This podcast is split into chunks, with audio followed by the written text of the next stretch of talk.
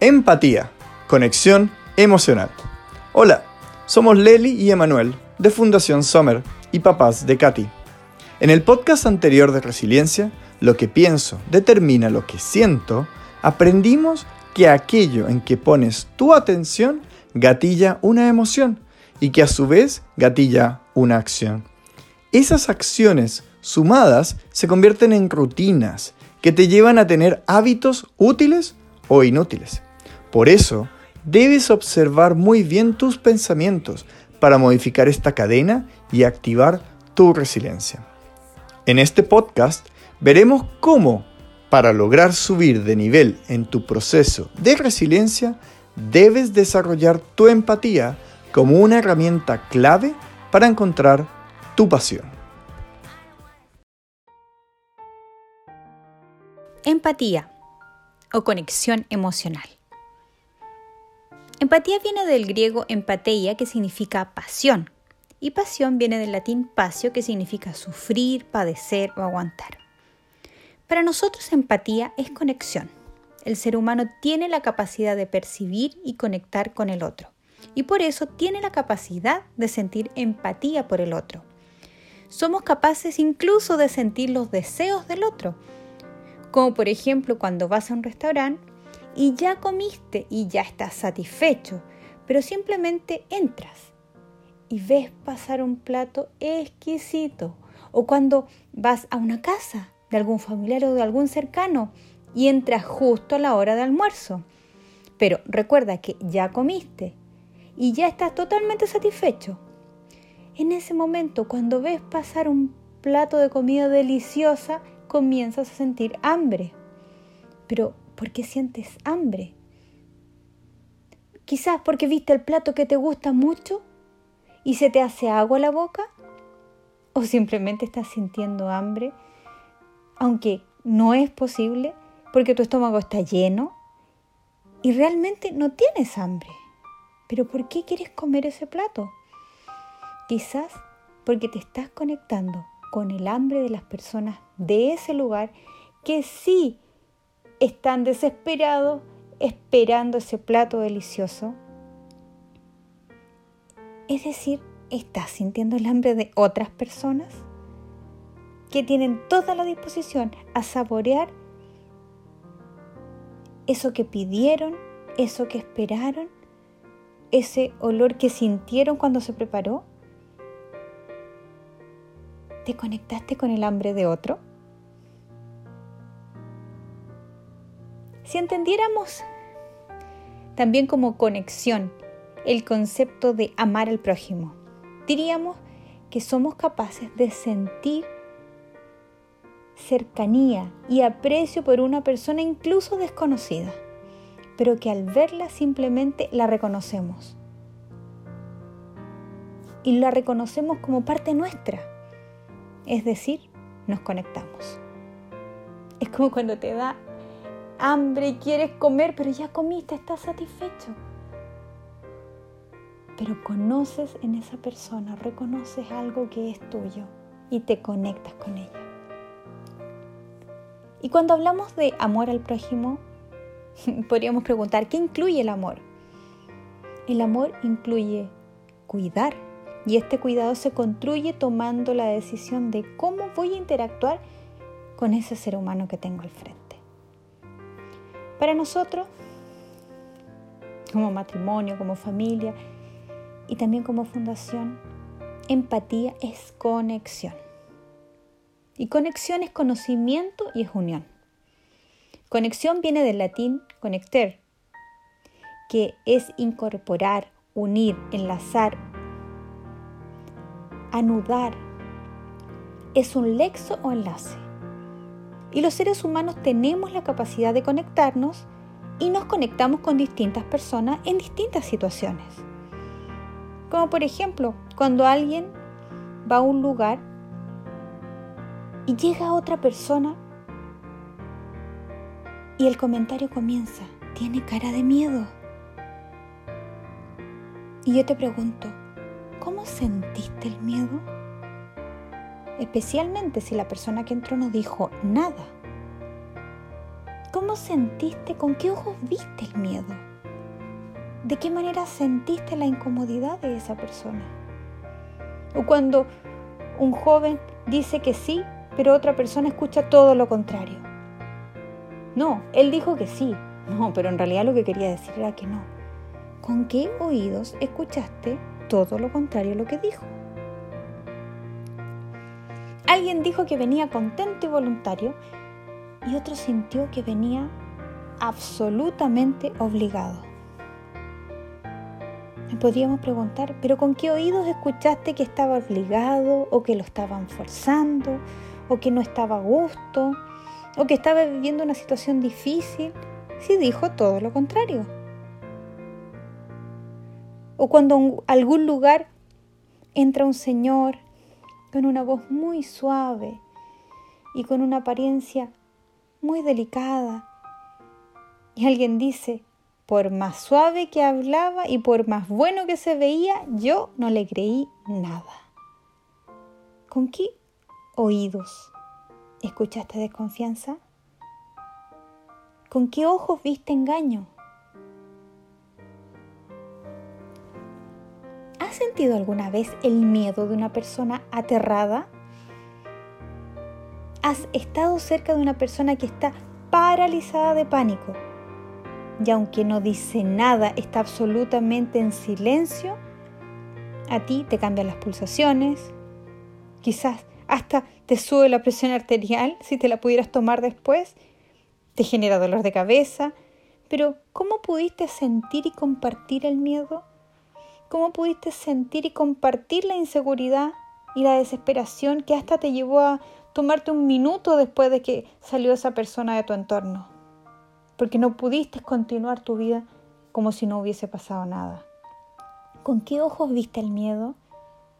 ¿Con qué oído lo escuchaste? Para nosotros empatía es conectar. Y lo entendemos así porque lo hemos vivido y al vivirlo hemos conectado con muchas personas. Y hemos aprendido este concepto en la práctica. Y lo hemos aprendido como concepto de conexión práctica y no teórica. Pero también entendemos que empatía es un proceso cerebral cognitivo y también es un proceso cerebral emocional.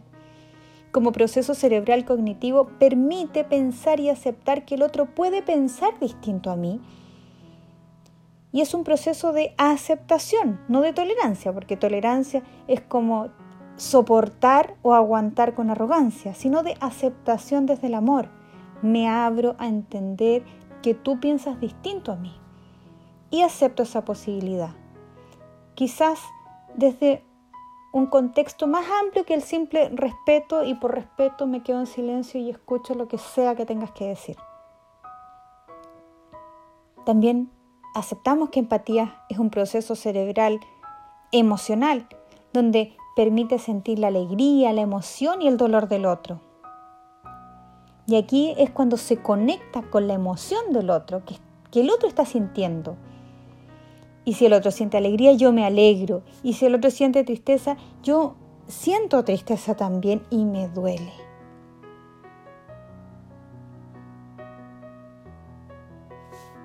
Para nosotros empatía es esta conexión, esta conexión emocional.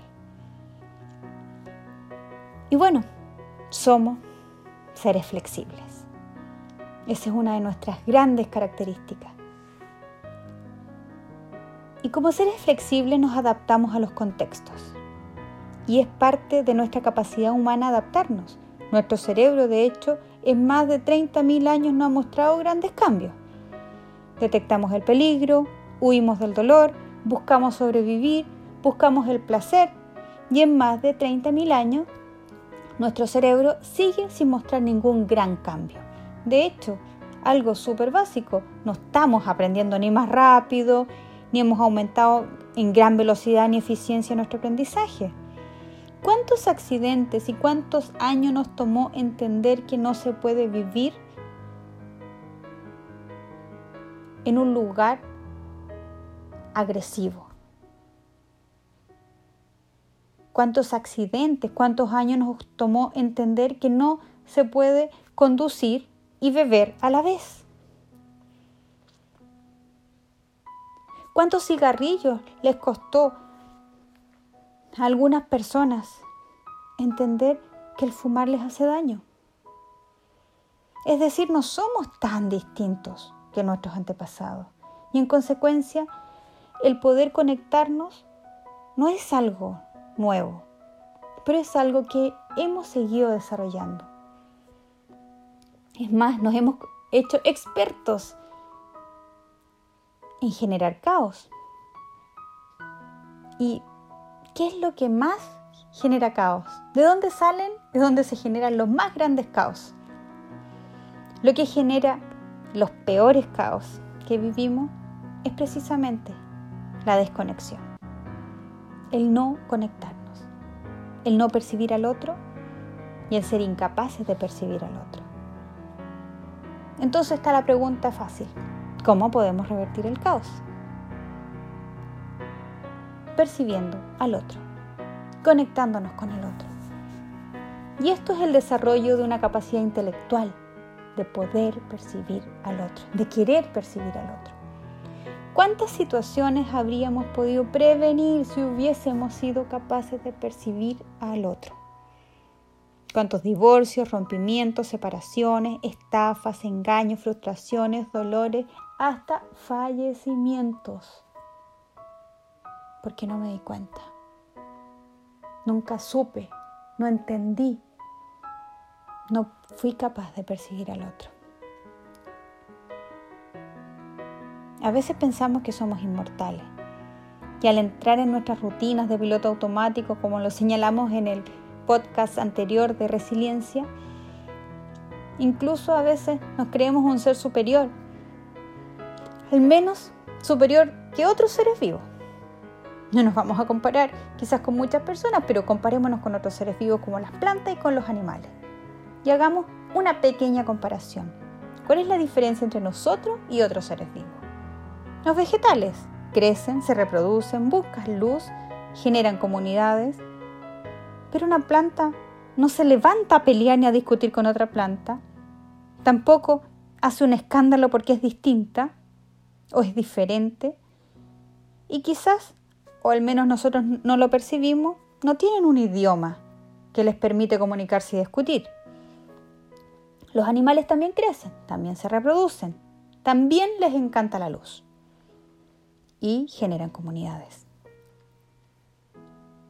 Pero sí se diferencian de otros animales. Pese a que generan comunidades, se diferencian de otros animales.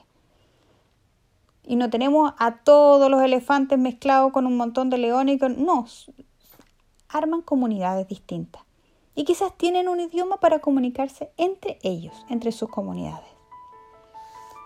Y si hacemos una comparación entre los animales y los seres humanos, ya que los animales generan comunidades igual que nosotros y también tienen un idioma y que se nos parecen más, los animales son egocéntricos y muy egocéntricos y nosotros también.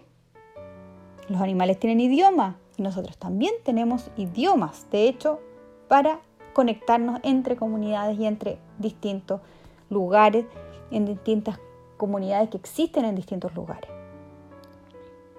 Pero nosotros como seres humanos tenemos la capacidad y el deseo de percibir al otro.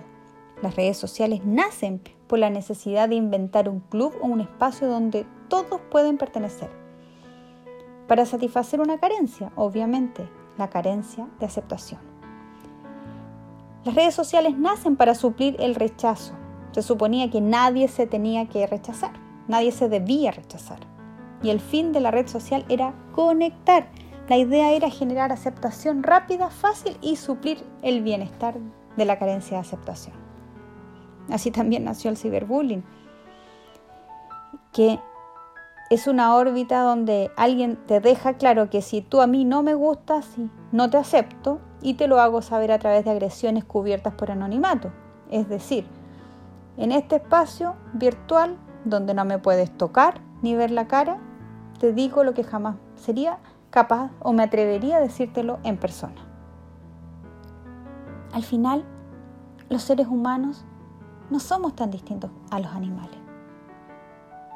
Pero sí hemos visto y hemos vivido una gran, gran diferencia. Como seres humanos tenemos la capacidad de sentirnos bien y disfrutar cuando proveemos bienestar a otro. Nosotros, a diferencia de los animales, en vez de disfrutar quitarle a otro algo que tiene, podemos darle a otro y aún quedándonos nosotros sin nada, mira qué raro, quedándonos nosotros sin nada y le damos algo a otro, lo que nosotros tenemos nos genera placer. Un animal pelea por comida y le da placer quitarle la comida al otro y comer incluso una doble porción. Pero nosotros somos distintos y nos da satisfacción generar alegría en otro. Nos sentimos bien cuando contribuimos a una buena causa, cuando ayudamos a una persona desvalida.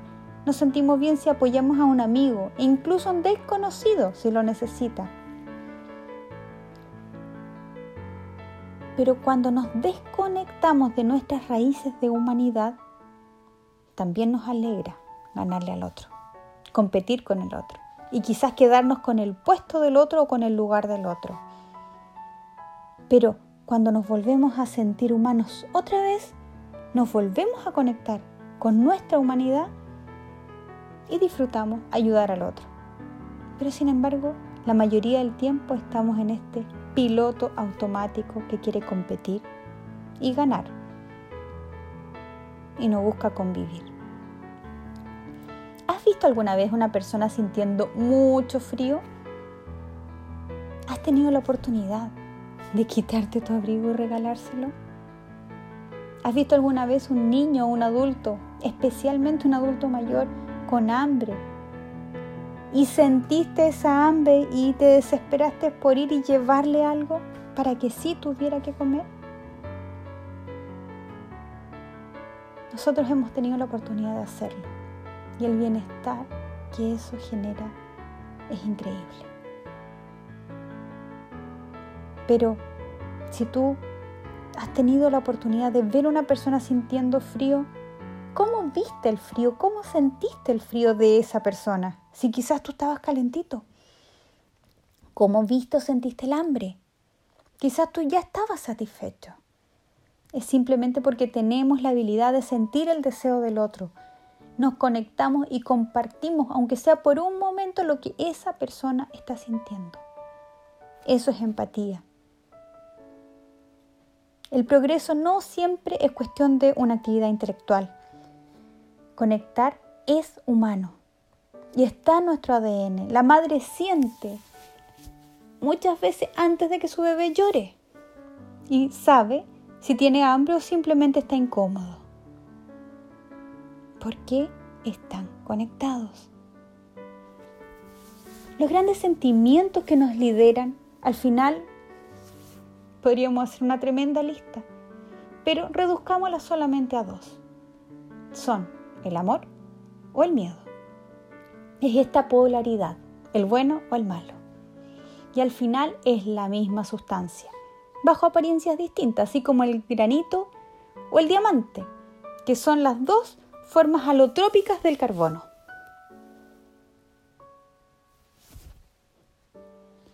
El hombre descubrió el fuego porque se vio enfrentado al reto del frío. Pero si la única opción hubiese sido vivir en un maravilloso clima tropical, quizás no habría descubierto el fuego. Porque tenemos teléfono, medios de transporte, porque son respuestas a desafíos de comunicación y de conexión. En tiempo y en espacio ya no es suficiente con tener alguna comodidad. Ya necesitamos estar conectados Hoy el estar conectado nos mantiene con vida. Pero ¿desde dónde nos estamos conectando? Nos estamos conectando desde la rabia, desde el egoísmo, desde el odio, desde los celos, desde la crítica. ¿No es acaso todo eso miedo disfrazado? Y ese miedo nos lleva a destruir y a autodestruirnos. ¿O nos estamos conectando desde la alegría, desde el apreciar a otro, desde la generosidad, desde la gratitud, desde la paz? ¿No es acaso todo eso amor disfrazado que nos conecta con la creatividad y no con la destrucción? En resumen, empatía es conexión. Por eso te invitamos a conectar, a ser empático desde el amor. ¿Con qué estás conectado ahora? ¿Qué te mantiene conectado y activo? ¿Eso que te conecta ayuda a los demás? Si lo que haces no ayuda a nadie más, no tiene valor. Cuando aportas valor a otras personas, tu cerebro secreta serotonina, un antidepresivo natural con el que nuestro cerebro nos premia por entregar valor a los demás y al mundo. ¿Quieres superar una crisis, una dificultad, un obstáculo? Activa tu empatía y eso te ayudará a tener más y mejor energía para superarlo. Gracias por escucharnos. Síguenos en nuestro Instagram y Twitter, FSomerCL, y no dejes de escuchar nuestros siguientes podcasts.